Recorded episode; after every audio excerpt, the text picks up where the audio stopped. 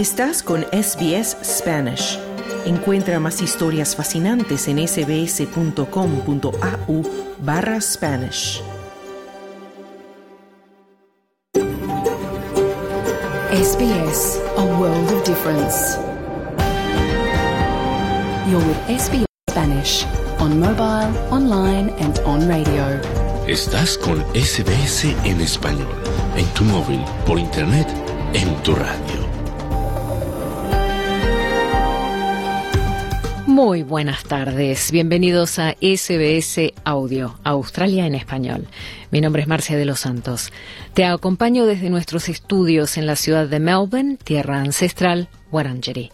SBS reconoce la conexión continua e inquebrantable de los pueblos aborígenes e isleños del estrecho de Torres con sus tierras. Hoy hablaremos de la investigación que está realizando el gobierno de Victoria con el fin de abordar cuestiones relacionadas con los niveles desproporcionados de dolor crónico que sufren las mujeres. También te contaremos sobre el inicio de las multitudinarias celebraciones en Uruguay por los 300 años desde la fundación de la capital, Montevideo. Y nos conectaremos con Chile para conversar con el vocalista de la banda chilena Iyapu, Roberto Márquez, sobre su gira por Australia a principios de marzo, con motivo también del festival Womerlaid. Pero primero vamos con Carlos Colina y el boletín de noticias de este martes 13 de febrero 2024.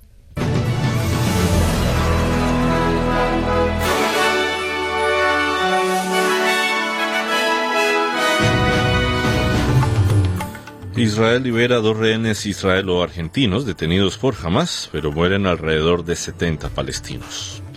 Estado de Victoria bajo prohibición total de incendios en medio de fuerte ola de calor. Y el primer ministro acusa al Partido de los Verdes de dificultar la entrada en el mercado inmobiliario a los primeros compradores de vivienda.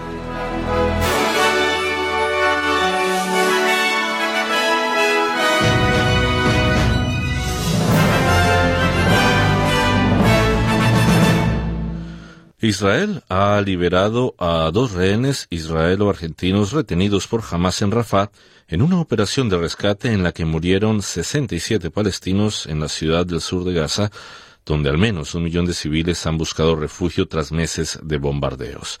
La misión del ejército israelí del Servicio de Seguridad Shin Bet y una unidad especial de la policía liberó a Fernando Simón Marman, de 60 años de edad, y a Luis Hart, de 70 años se encontraban entre las 250 personas capturadas durante el ataque del 7 de octubre contra Israel por militantes de Hamas que desencadenó la guerra de Israel contra Gaza.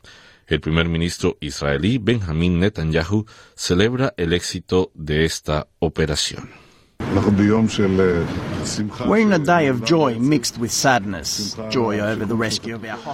Estamos en un día de alegría mezclada con tristeza. Alegría por el rescate de nuestros rehenes y tristeza por la pérdida de nuestros soldados. Pero quiero decirles que la liberación de Luis y de Fernando es una de las operaciones de rescate más exitosas de la historia del Estado de Israel.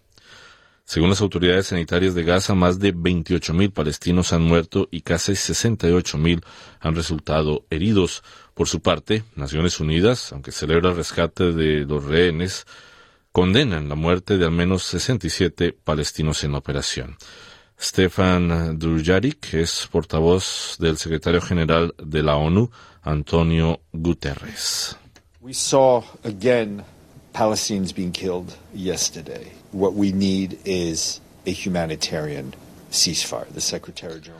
Ayer volvimos a ver cómo mataban a palestinos. Lo que necesitamos es un alto del fuego humanitario.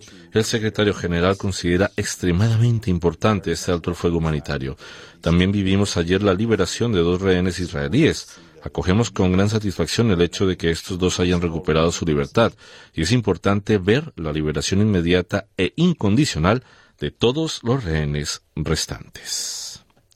Israel ha descrito Rafah como el último bastión de Hamas en el territorio y ha señalado que su ofensiva terrestre podría dirigirse pronto contra la ciudad donde 1,4 millones de palestinos han huido de los combates en otros lugares. El gobierno federal propone crear 3.000 puestos de trabajo en zonas remotas en los próximos tres años como parte de los esfuerzos por cumplir los objetivos de cerrar la brecha para hacer frente a las desventajas de los indígenas.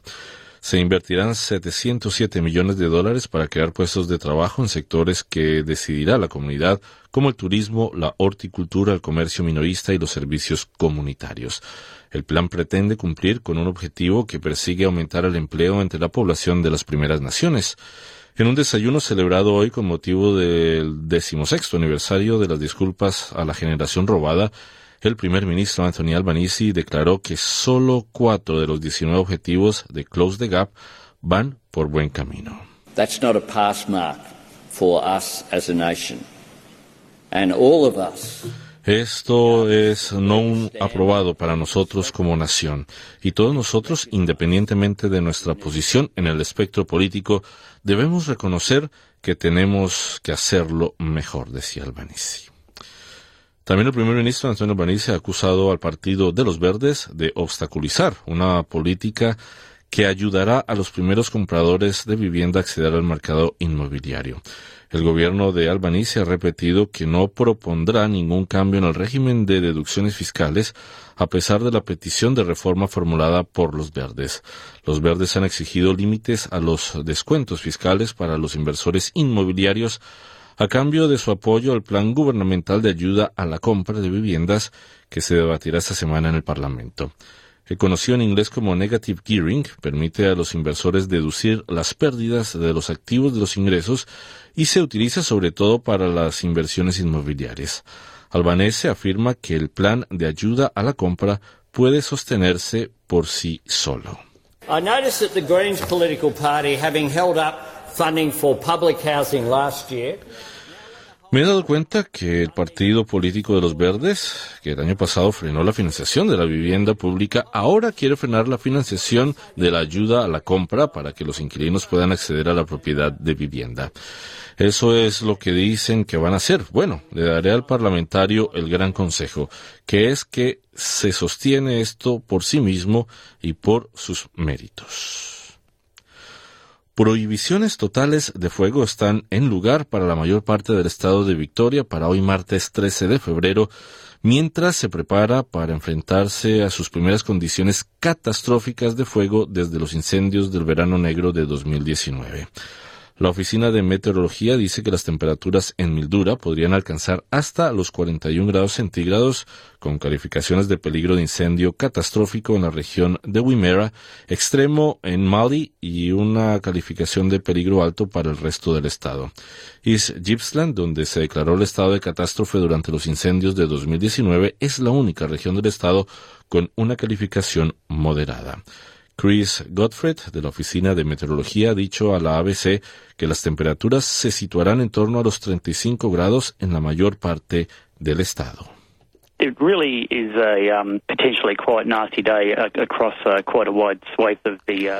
Realmente es un día potencialmente desagradable en una franja bastante amplia del estado, pero yo diría que el riesgo es mayor basado en las calificaciones en este tipo de la parte noreste de Victoria, donde las temperaturas se establecen para ser las más altas. El ministro de Inmigración ha sido interpelado en repetidas ocasiones en el Parlamento sobre la gestión del gobierno de los inmigrantes detenidos que fueron puestos en libertad de detención indefinida tras una sentencia del Tribunal Superior el año pasado. A 36 de las 149 personas liberadas se les ha comunicado que no necesitan llevar dispositivos de control en el tobillo, y los documentos revelan que más de la mitad habían sido condenados por agresiones y delitos violentos, incluidos secuestro y robo a mano armada. Sobre la posible amenaza delictiva de los detenidos liberados, Andrew Giles afirma que existen procesos para proteger a los australianos. A big part of that was setting up Operation Aegis to bring together the government, law enforcement agencies around the country. Gran parte de ello fue la puesta en marcha de la Operación Aegis para reunir al gobierno y a los organismos encargados de hacer cumplir la ley de todo el país. También contamos con cuatro niveles de protección que incluyen estrictas condiciones de visado, vigilancia electrónica y toques de queda, así como medidas preventivas de detención. Para gestionarlo hemos creado una junta de protección de la comunidad de modo que las decisiones relativas a la seguridad de la comunidad pueden ser tomadas por las personas mejor situadas para decidir sobre el fondo de cualquier cuestión relativa a cómo mantener la seguridad de la comunidad. El gobierno de Queensland se dispone, a introducir leyes que prohíban la venta de cuchillos y réplicas de armas de fuego a menores en respuesta al persistente problema de delincuencia juvenil que sufre el Estado. Tras el aumento de delitos con arma blanca, el Servicio de Policía de Queensland ha solicitado más competencias para realizar registros de armas sin orden judicial. La comisaria de policía de Queensland, Katarina Carroll, solicita más facultades para realizar registros con detectores de metales y un mayor control de los tobillos de las personas en libertad bajo fianza. El premier del estado, Stephen Miles, afirma que su gobierno tiene la intención de legislar estas medidas lo antes posible.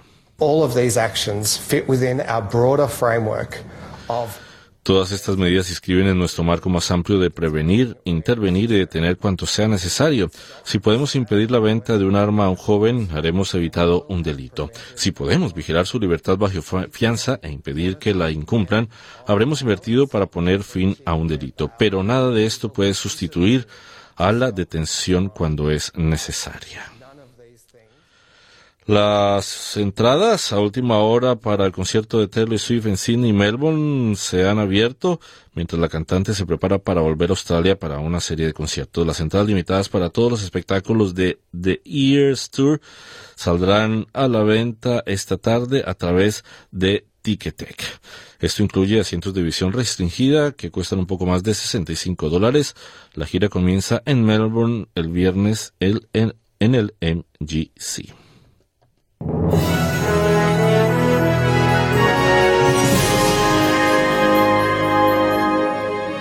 Pronóstico del tiempo para el día de hoy. Sydney presenta una temperatura máxima de 31 grados centígrados con posibilidad de lluvias. Melbourne 37 grados con vientos, un frente frío en la tarde y posibilidad de tormentas. Brisbane 29 grados con posibilidad de lluvias. Perth 27 grados y soleado. Adelaida 27 grados, soleado. Hobart 30 grados con algunas lluvias desarrollándose durante la tarde. Canberra 31 grados, soleado, pero unas lluvias durante la tarde. Darwin 29 grados con lluvias y posibilidad de fuertes lluvias. Hasta aquí el boletín de noticias de SBS Audio. Quédate en sintonía de Australia en Español. Muy buenas tardes.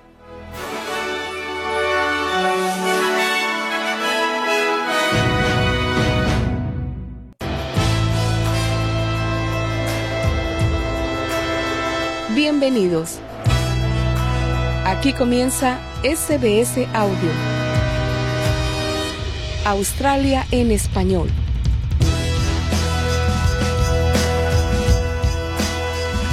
Muy buenas tardes y bienvenidos a una nueva edición de SBS Audio Australia en español. Mi nombre es Marcia de los Santos. Hoy te contaremos sobre las multitudinarias celebraciones en Uruguay por los 300 años desde la fundación de la capital, Montevideo. Nuestro corresponsal en Latinoamérica nos trae todos los detalles. También conversaremos con el vocalista de la banda chilena Iyapu, Roberto Márquez, sobre su gira por Australia a principios de marzo, que incluye Melbourne, Sydney y Adelaide. Pero antes, esta tarde en el programa vamos a hablar de una investigación que está realizando el gobierno de Victoria con el fin de abordar cuestiones relacionadas con los niveles desproporcionados de dolor crónico entre muchas mujeres.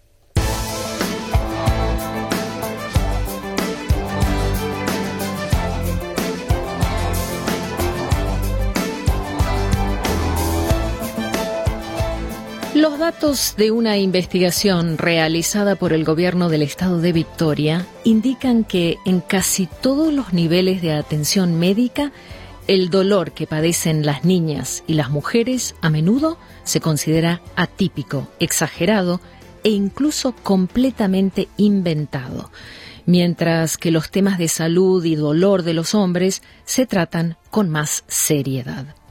Este fue el caso de una mujer llamada Patricia, un nombre ficticio, debido a que la entrevistada prefiere permanecer anónima.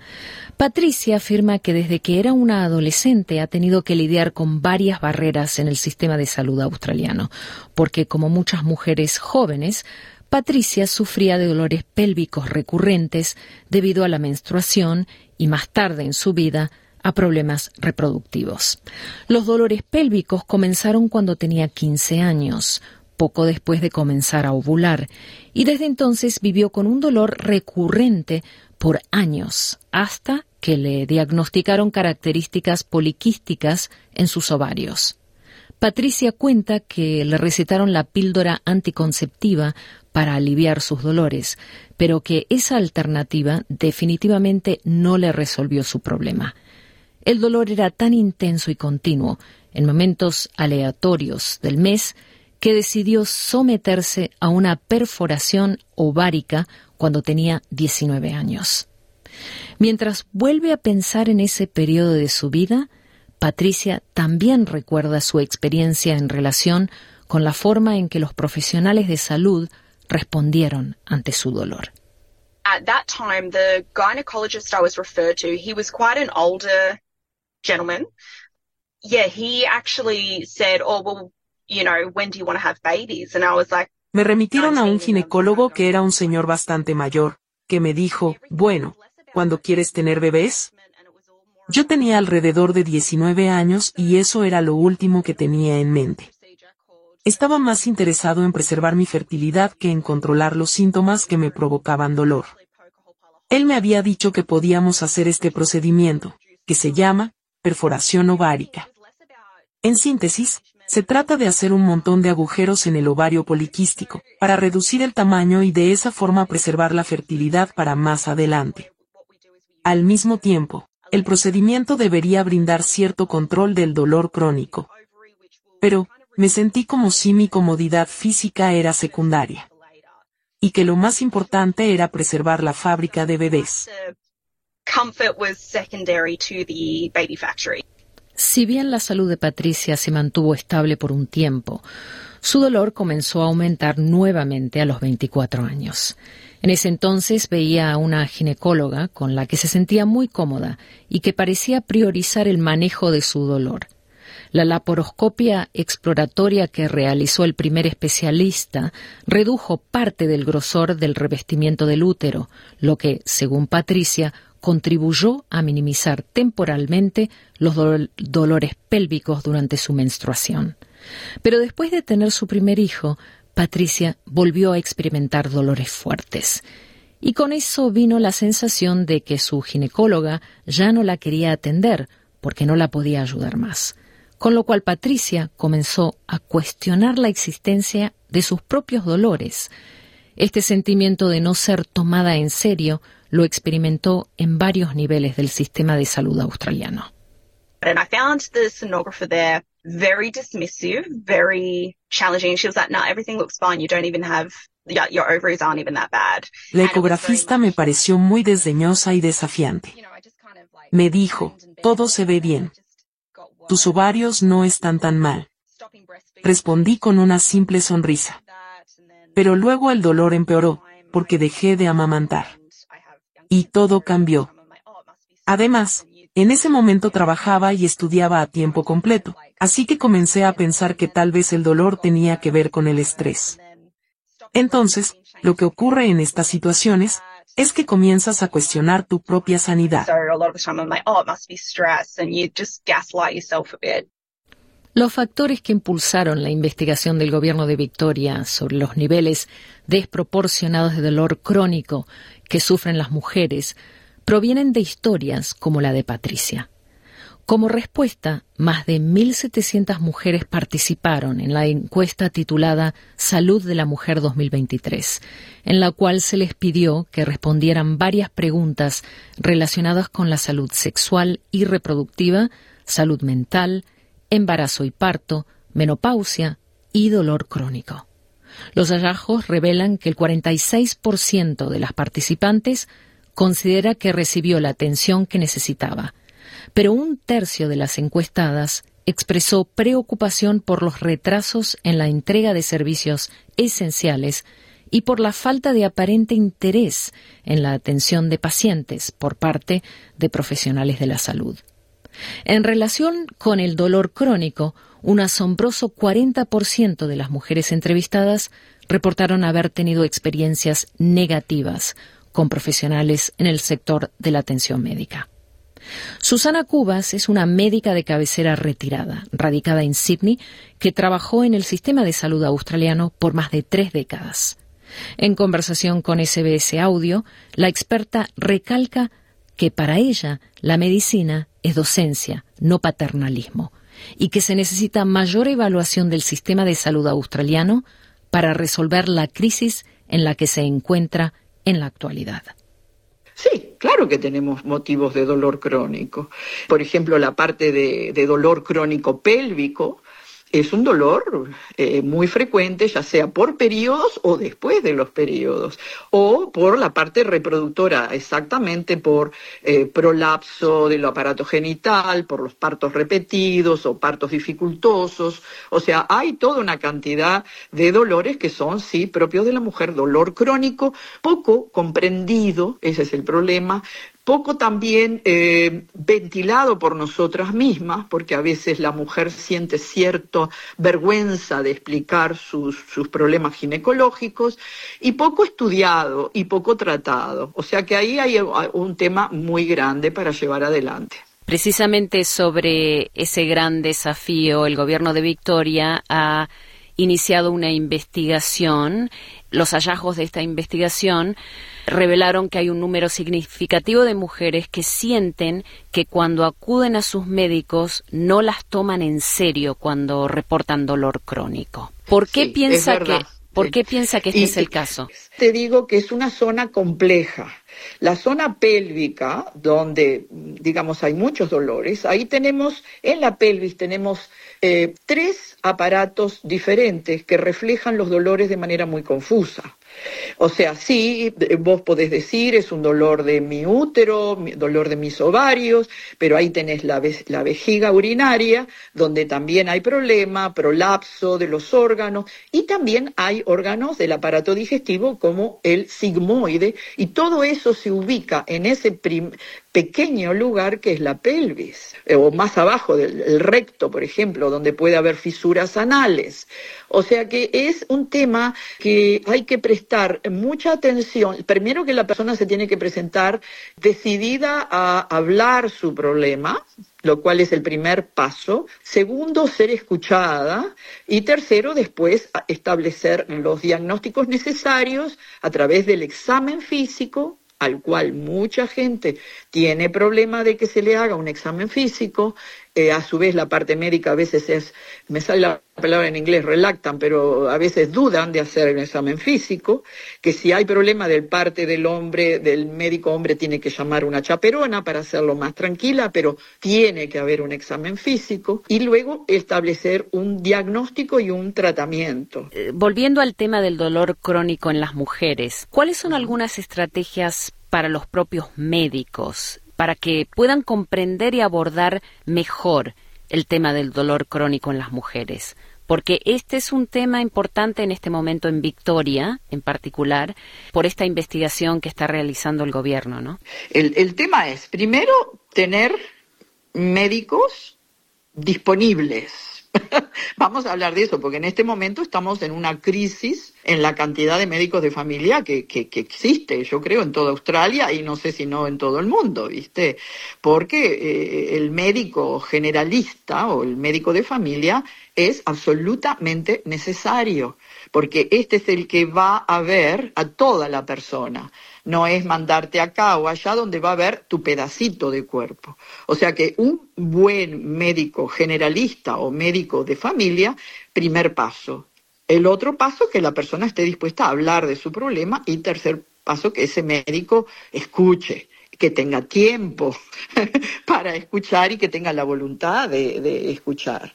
Además, eliminar ese aspecto de que, ah, es una mujer, las mujeres son quejosas, porque claro, tienen los periodos, están fracasadas, están frustradas y se quejan en el dolor. También, por ejemplo, hay una cosa muy frecuente que es intestino irritable, irritable bowel disease.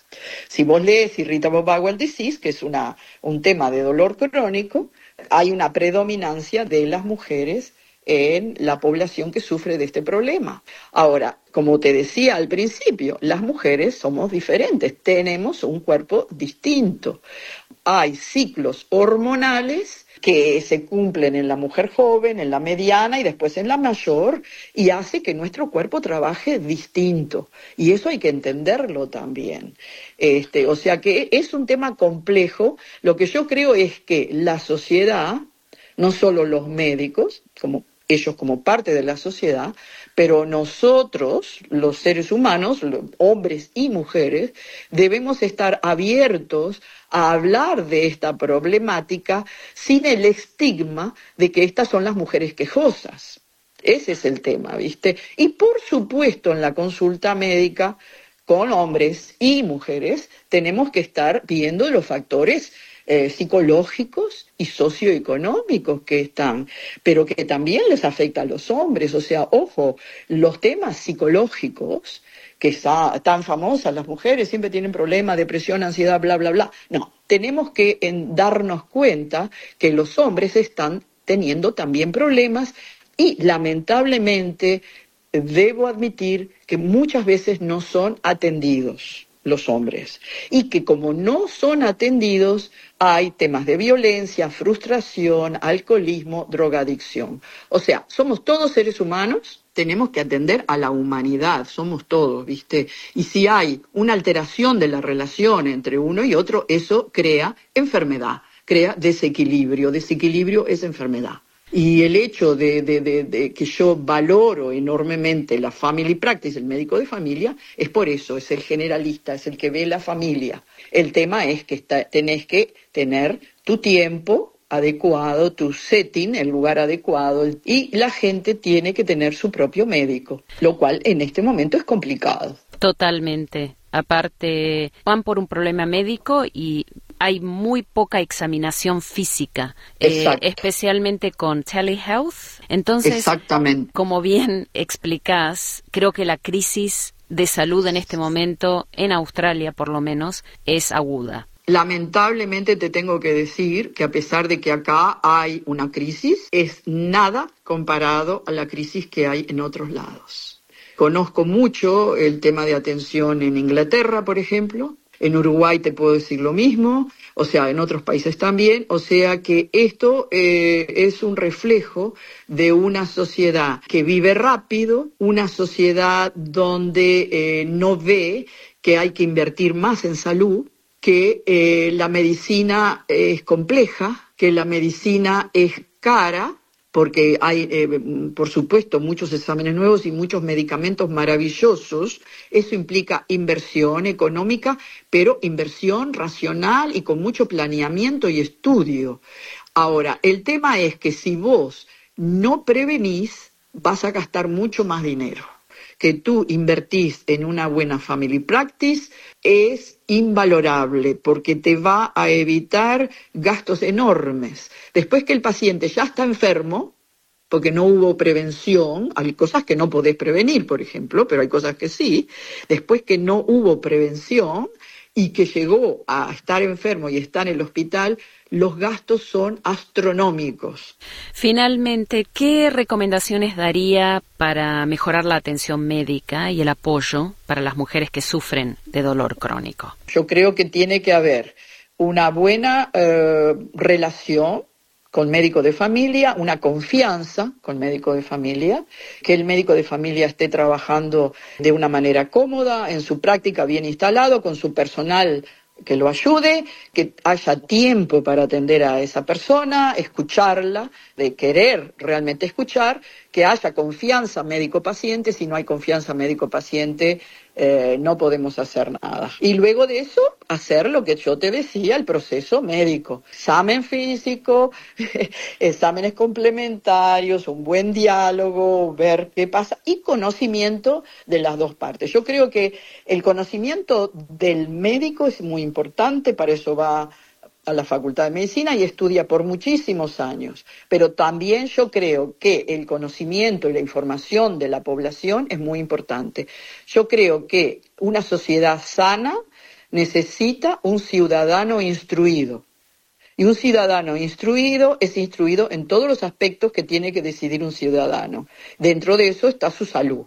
Y para eso necesitamos educación. Y educación a todos los niveles. Susana Cubas, médica de cabecera retirada, radicada en Sydney, muchas gracias por compartir esta tarde con nosotros en SBS Audio, Australia en español. Bueno, muchas gracias por darme este espacio en un tema muy importante de la medicina. Eh, yo estoy hace muchos años felizmente retirada. Eh, ahora, estas preguntas que tú me has hecho son preguntas muy queridas para mí, observador y practicante de lo, de lo que es la medicina en la población general. Estás escuchando SBS en español.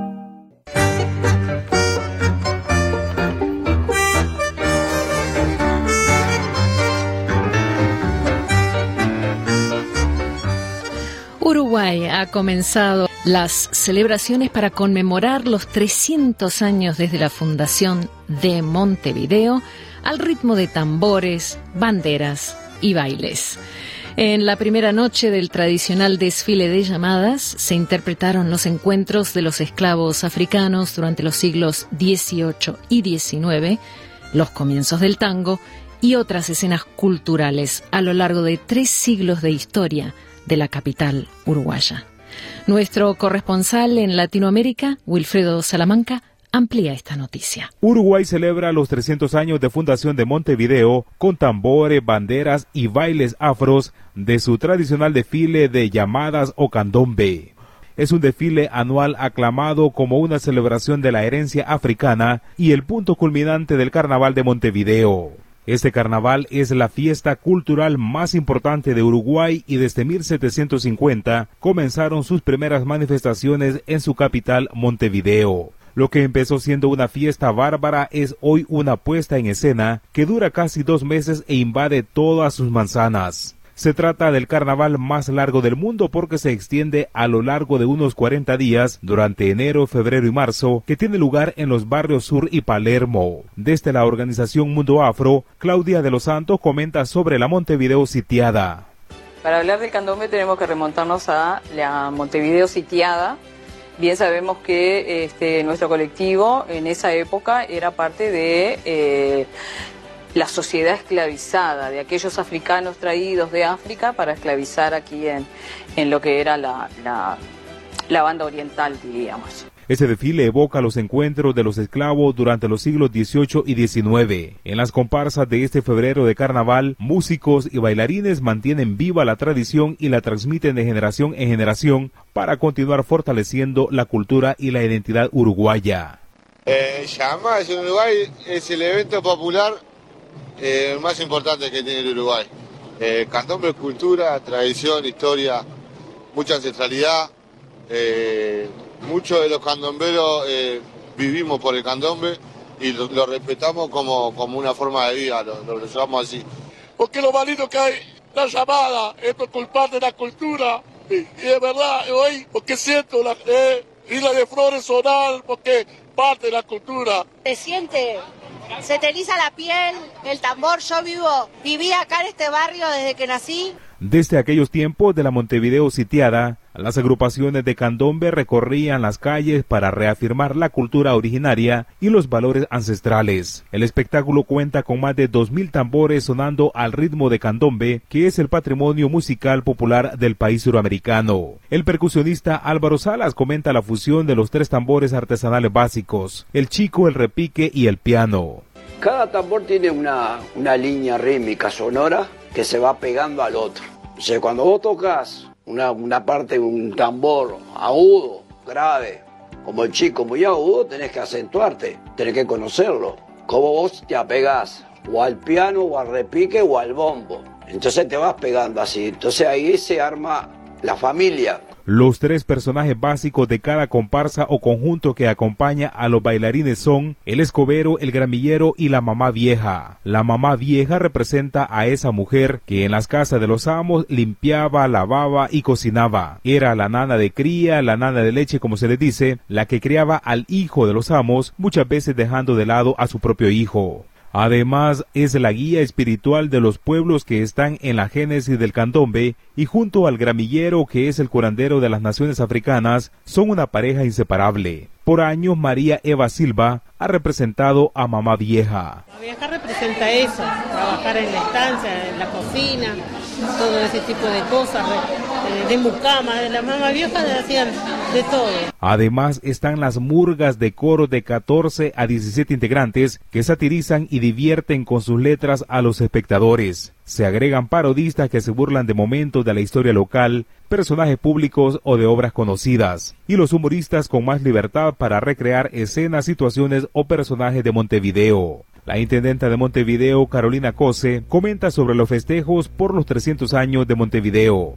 Eh, nosotros empezamos este proceso de planificación convocando a los historiadores. Nos asesoraron justamente sobre que era un proceso fundacional y había que, que 1724 y quizás 1723 podría marcarse como el inicio. El carnaval del candombe o llamadas es una fiesta oficial lo que permitió profesionalizarse a los carnavaleros. Además, la fiesta cultural cuenta con reglamentos y concursos que deben respetar aquellas agrupaciones que quieran participar. Para SBC Audio informó Wilfredo Salamanca.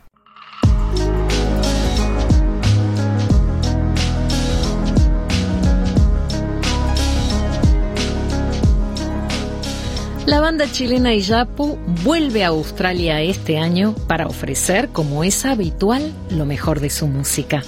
Este grupo, formado en 1971 en la ciudad de Antofagasta, tuvo como fundadores a cuatro hermanos, los Márquez, además de Osvaldo Torres.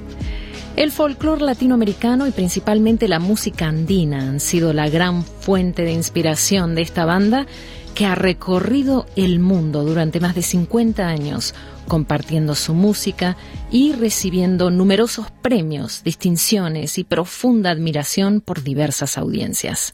Y Yapu se presentará en Melbourne el 7 de marzo en el Festival Boom Adelaide, en la ciudad de Adelaide el 9 y 10 de marzo y en Sydney el 13 de marzo. Nuestro compañero Claudio Vázquez conversó con el vocalista de la banda, Roberto Márquez.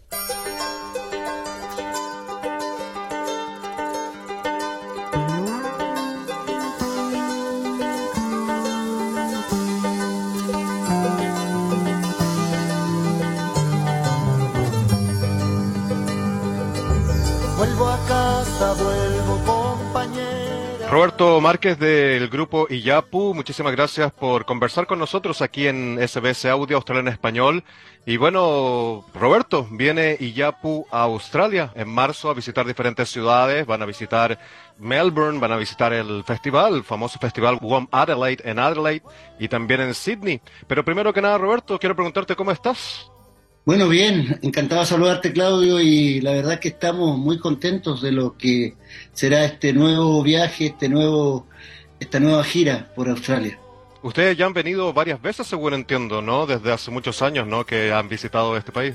Sí, hemos estado muchísimas veces. Por allá yo creo que debemos haber ido por los ochenta y tantos la primera vez. Mm. Sí, son, son, muchas veces, incluso ya estuvimos también en, en el WOMA de Adelaida ya hemos estado y esta sería la segunda vez que estamos ahí. Qué bien. Y Roberto, bueno, luego voy a volver un poco más a conversar sobre la visita a Australia, pero quiero también hablar un poco contigo de historia, de la historia de la banda, una banda emblemática chilena, tal como es Iyapu, que se forma en 1971, ¿no? En, en Antofagasta y ya han pasado casi 53 años desde ese hito. Y primero, Roberto, ¿cuál es la fórmula para mantenerse tanto tiempo vigentes y también tanto tiempo juntos, no?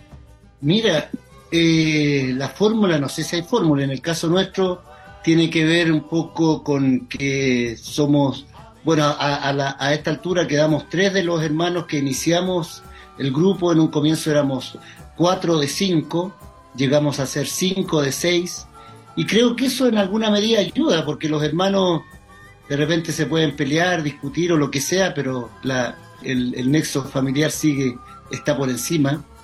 Eso por un lado, por otro lado que también tenemos una tenemos un público que nos sigue, tenemos una, una muy fuerte raigambre con nuestro público, lo que nos hace también tener una, una responsabilidad frente al, al, oficio también importante. Queremos mucho también lo que hacemos, nosotros hacemos una música que partió siendo reflejo de la música de, de nuestra región, la música andina, y se fue extendiendo a la música de América Latina, fuimos conociendo distintos instrumentos, somos también la, familia, bueno, los Marques venimos de una familia de músicos, y creo que todos esos elementos son los que han hecho que después de 52 años todavía sigamos en esto y todavía con ganas, porque además vemos en, nuestro, en nuestros conciertos que hay un público que son nuestros contemporáneos, de repente sus padres, o sea, están los abuelos, los papás, los hijos, muchas veces los nietos. Tocamos un, un área muy amplia, digamos, del público. Siento que esas son las cosas que nos han mantenido, digamos, en esto, en este oficio. Y Roberto, bueno, tú ahí comentabas un poco sobre los orígenes, ¿no? Y la inspiración inicial en la, bueno, la música andina, ancestral, también el folclore latinoamericano, ¿no? Que es donde surge, digamos, la, la inspiración de Yapu y también de otras bandas emblemáticas chilenas, como Los Jaivas, como Inti Gimani, Quilapayún, también al alero, ¿no? De Violeta Parra y junto a Víctor Jara. ¿Qué, qué, qué sucedió? ¿Por qué se dio tanto esta, este interés, ¿no? En esa época, en Chile particularmente, por buscar en las raíces, ir a investigar y también poder manifestar y crear ¿no? esta música tan arraigada, tan enraizada ¿no? en, Latinoamérica. Bueno, tú lo decías, primero tenemos, claro, el ejemplo de Violeta. Violeta fue quien inició esto de ir a los distintos lugares a recoger la música folclórica en distintos lugares de, de nuestro país y fue ella grabando, rescatando y a partir de ahí, una vez que se empapó de la música, digamos, de distintos, de distintos lugares en Chile, ella también empezó a componer, a hacer sus propias canciones, inspirada un poco en esas raíces. Eh, Víctor Jara también se inspiró en, Violeta. Viene, esto parte por allá por los, a fines de los 50, eh, los 60.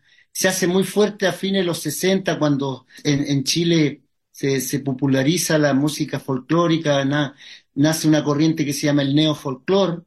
A partir del neofolclor hay varios, varios cultores como Patricio Mans, Los Parras, que empiezan a hacer sus propias creaciones y empiezan a crear desde también desde las raíces, pero mucho más pegado a, la cosa social. Violeta Parra inspira en eso, Víctor Jara también.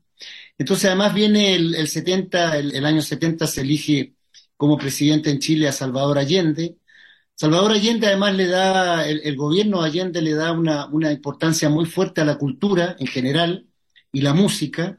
La nueva canción chilena, que es un movimiento fuerte que había nacido a fines de los 60, es, viene de la mano con el proyecto de Salvador Allende. Entonces se hace muy popular durante el gobierno de Allende y, surge en una corriente muy fuerte, se hace muy popular eh, los Parras, nacen los Quilapayún, los Inti habían nacido también hace un poco tiempo y es una música que se hace muy popular. El gobierno de Allende asciende y viene esta música que se, que se escucha en la radio, que se toca en las distintas instancias. Entonces, es eso lo que hace que esta música haya perdurado, que se haya, que se haya metido muy fuertemente en nuestro, en nuestro país, en nuestro pueblo.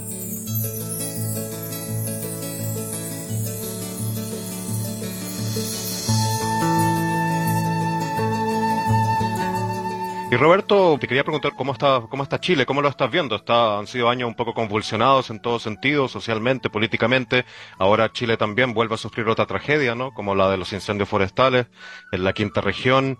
Y bueno, una cosa lamentable, también, bueno, aprovecho de enviar mucha fuerza y a, toda esa gente que está sufriendo en estos momentos. Pero, ¿cómo, está Chile? ¿Cómo ves a la gente? ¿Esperanzada? ¿Un poco frustrada?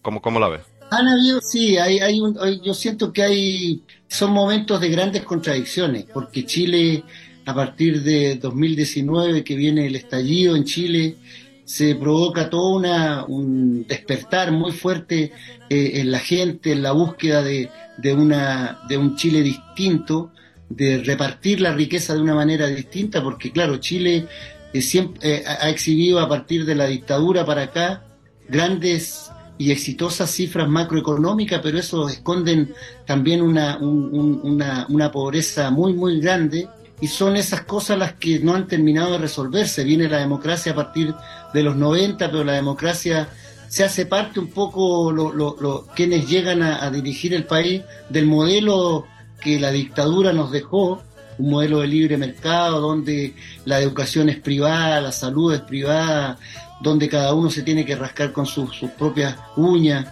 Entonces la verdad que eso explotó en forma muy fuerte un, movimiento de protesta el año eh, en octubre de 2019. A partir de eso, bueno, una búsqueda de, los, de, los, de los partidos políticos buscaron el, el, poder de ese movimiento que había, buscar una nueva constitución, buscaron encauzar esto, porque la verdad es que quienes, más, quienes primero estaban cuestionados eran los políticos, de todos, digamos, de todos los partidos. Se hace, se hace una, una, constituyente que fracasa una primera constituyente, se va a una segunda, en la búsqueda de una nueva constitución que reemplace por fin la, la que dejó la dictadura, y también fracasa. Entonces la verdad que son tiempos hoy día eh, de frustración, de, de, búsqueda, y siento que en eso todavía hay mucho por hacer porque con todo este camino que hemos hecho han pasado ya varios años, desde 2019, y la verdad que que las demandas de, nuestro pueblo no han sido atendidas. Sigue siendo este un país eh, muy clasista, un país donde, donde la educación está muy segregada. Entonces hay mucho por hacer. La verdad es que en eso nosotros sentimos que la cultura, el arte en general tiene un rol que jugar y desde la canción nosotros también estamos en esa búsqueda sobre todo de cuestionar eh, la sociedad en la que nos toca vivir, de que la gente se, se, se, cuestione, digamos, y busque también cómo, cómo llegar a, una, a un modelo más justo, sobre todo donde lo mucho que tenemos, los países de América Latina son ricos, digamos, en, en, las riquezas naturales están por todos lados y está muy mal repartido el, digamos, el dinero. Entonces, estamos en esa búsqueda y nuestros pueblos están en esa búsqueda muchas veces guiado por, por políticos que nos llevan hacia un lado, hacia otro, y que realmente no, no, no están en lo más profundo de los cambios, sino que son, son cambios más bien someros que no, no terminan de resolver los reales problemas de nuestros países. Por supuesto. Y finalmente, Roberto, bueno, se van a presentar en Australia el 7 de marzo aquí en Melbourne, el 9 y el 10 en el Womadelaide y el 13 de marzo en Sydney. ¿Qué puede esperar las personas que están, muy entusiasmadas aquí con el concierto de Yapu nuevamente? Hay mucho, mucho interés, ¿no? Por ver a la banda. ¿Qué es lo que van a poder escuchar esta vez de Yapu? Mira, vamos a llevar lo mejor de nosotros, el momento que estamos viviendo en lo musical. Hemos hecho algunas algunas canciones, algunos adelantos que son de nuestros próximos trabajos, pero vamos a hacer un recorrido principalmente por todo lo que es nuestra discografía. Nosotros tenemos ya alrededor de 25 larga duración, lo que da una cantidad muy, muy grande de canciones. Hemos elegido ahí distintas, distintas canciones de distintos momentos para mostrar un poco lo que ha sido también la historia musical nuestra, todo nuestro desarrollo y la diversidad que tenemos tanto en la temática como en lo instrumental, en lo rítmico, y vamos a tratar de hacer un, concierto que, recoja toda, toda esa experiencia nuestra de, más de 50 años. Y por supuesto que va a ser muy interesante y aquí la gente lo espera con muchas ganas para escuchar nuevamente Yapu en Australia. Roberto Márquez, bueno, vocalista, líder de la banda Yapu, muchísimas gracias por conceder esta entrevista a SBS Audio Australia en Español. Claudio, bueno, a ti un gran abrazo y muchas gracias.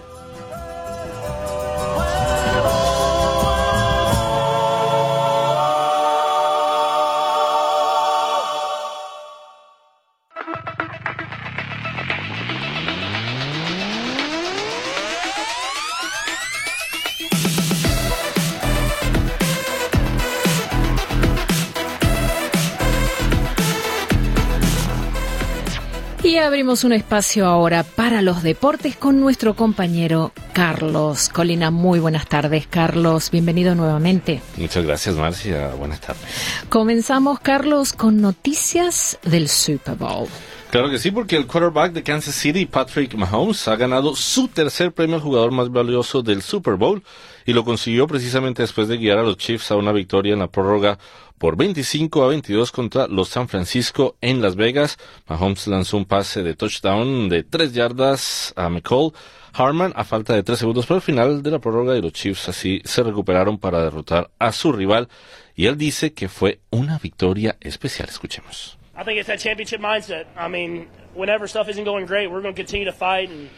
Creo que esa es la mentalidad del campeonato. Siempre que las cosas no vayan bien, vamos a seguir luchando. Tuvimos momentos en los que no jugamos bien, sobre todo en ataque, y supimos estar a la altura de las circunstancias gracias a la defensa que hizo las paradas necesarias.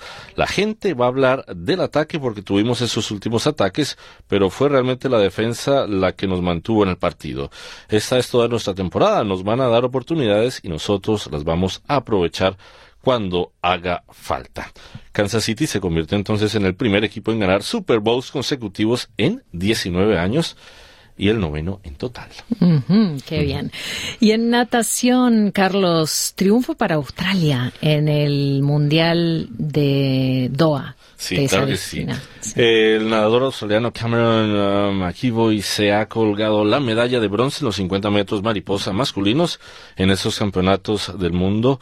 El joven portugués Diogo Ribeiro fue el sorprendente vencedor de la prueba con un tiempo de 22.97 segundos, mientras que el estadounidense Michael Andrew también terminó por delante de McEvoy. Eh, aunque los 50 metros mariposa no son una prueba olímpica, McEvoy de 29 años aspira a defender su título en Doha tras convertirse el año pasado en el australiano de más edad en ganar un campeonato mundial de natación de este estilo libre en Japón. Conocido como el profesor, el enfoque cerebral de la natación de McEvoy le ha valido el reconocimiento a pesar que su entrenamiento en la brazada mariposa antes de la competición era mínimo. También tenemos que el estadounidense Kate Douglas conservó su título en los 200 metros estilo. En estos mundiales, Douglas se llevó el oro con 2 minutos 7 segundos y 5 centésimas a menos de un segundo del récord del mundo. Superó a la canadiense Sidney Pickrem y a la china Yu Shi y el estadounidense Nick Fink se proclamó campeón del mundo en los 100 metros braza en estos mundiales donde el británico Adam Peaty, de regreso a la escena internacional luego de una larga ausencia, se hizo con la medalla de bronce y la plata fue para el británico poseedor del récord mundial Nicolo Martinelli. Y pasamos a hablar de fútbol de la Premier League. Claro que sí, porque un doblete de Conor Gallagher y otro gol de Enzo Fernández en el tiempo añadido dieron al Chelsea la victoria 3 a 1 en la cancha de sus vecinos, el Crystal Palace que se había adelantado en el partido que cerró la vigésimo cuarta fecha de la Premier League. Estos tres puntos le dan un poco más de respiro y de color a unos blues de Mauricio Pochettino, el argentino con palidez a lo largo de la temporada. En la clasificación el Chelsea, que venía de dos derrotas seguidas en la Premier League, escaló una posición para situarse en la décima con 34 unidades, 20 menos que el líder el Liverpool y el Palace de Roy Hodgson, por su parte, se queda en la posición 15 con tan solo 24 unidades. ¿Y qué tienes en términos de tenis, Carlos? ¿Qué nos traes? Bueno, la japonesa Naomi Osaka, antigua número uno del mundo, y la española Paula Badosa, que fue segunda también en el ranking mundial, superaron sus respectivos compromisos en la primera ronda del WTA 1000 de Doha. Peor suerte la corrió la brasilera Beatriz Haddad Magia, eliminada tras perder 6-1, 6-3 ante la China Xing Wang. Y también tenemos noticia del español Carlos Alcaraz, que dijo en Buenos Aires que prefiere colgarse la medalla dorada en el tenis de París 24 de los Juegos Olímpicos a ganar el Roland Garros. Alcaraz segundo del ranking mundial inicia así en Argentina su Open de temporada en tierra batida con la obligación de defender la corona que ganó el torneo sudamericano en 2023 y en su arribo a Argentina el murciano destacó su afinidad con Buenos Aires y sobre el circuito mundial también Alcaraz reconoció que hoy en día Novak Djokovic y Yannick Sinner son los rivales a batir sin ninguna duda. Y termino rápidamente, Marce, con una noticia de atletismo, una noticia triste porque hay homenajes que se están multiplicando apenas unas horas después del fallecimiento del plus marquista mundial de maratón Kelvin Kiptum, de 24 años de edad, y su entrenador Gervais Hakisimana en accidente de tráfico ocurrido en Kenia, un hecho que ha conmocionado al mundo del atletismo. El nuevo fenómeno del atletismo, casado y padre de dos niños, falleció por la noche del domingo en horas locales cerca de la localidad de Kaptagar, en el valle de Rift, su región de origen y donde se entrenaba Kipton conducía el coche, de hecho, en el que viajaban un total de tres personas. Falleció él y el entrenador, pero una mujer quedó viva, pero está en el hospital. Y hasta aquí las noticias deportivas. Muchísimas gracias, Carlos, por toda esa información. Y así terminamos el programa por hoy. No te olvides de visitar nuestra página de internet para otras noticias en español www.sbs.com.au barra Spanish. Muchísimas gracias por tu compañía. Nos reencontramos mañana a la misma hora. Chao, chao.